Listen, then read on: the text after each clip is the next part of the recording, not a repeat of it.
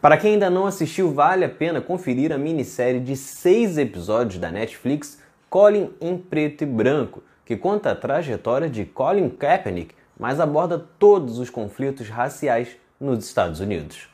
Para quem é ligado à causa ou acompanha o futebol americano, já conhece o Kaepernick, afinal, o jogador passou a protestar no campo contra a violência policial contra os negros nos Estados Unidos.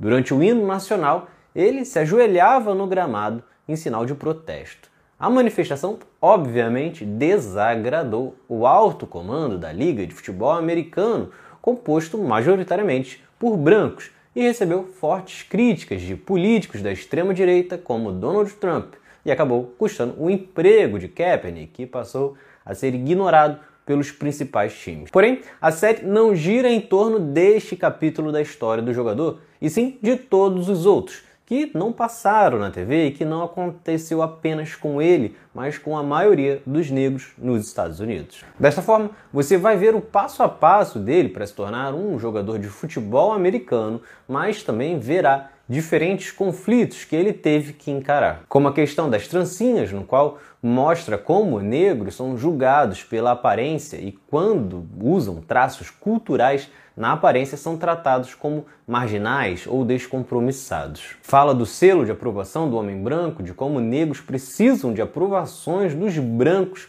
para chegarem a algum lugar ou conseguirem algum empréstimo ou serem promovidos no trabalho. Fala do padrão de beleza, de como todos são programados para identificar o branco como o bonito e tudo do negro como feio. Assim como enxergar nos brancos as pessoas cheias de qualidades, enquanto na hora de apontar os defeitos ou as pessoas burras ou, enfim, todas elas são apontadas para os negros. Mostra a ideia vendida pelas séries e filmes do negro aceitável de como apresentam negros com estilos de roupa, agindo, dançando, falando de uma forma diferente, com características de brancos. Além da forma como até um elogio é feito de forma racista. O preconceito policial e muitos outros momentos também são abordados. Sem dúvidas, vale a pena ver para entender como o racismo age, por mais que trata-se de uma produção norte-americana e de questões do racismo nos Estados Unidos, não é algo muito diferente do que ocorre aqui no Brasil.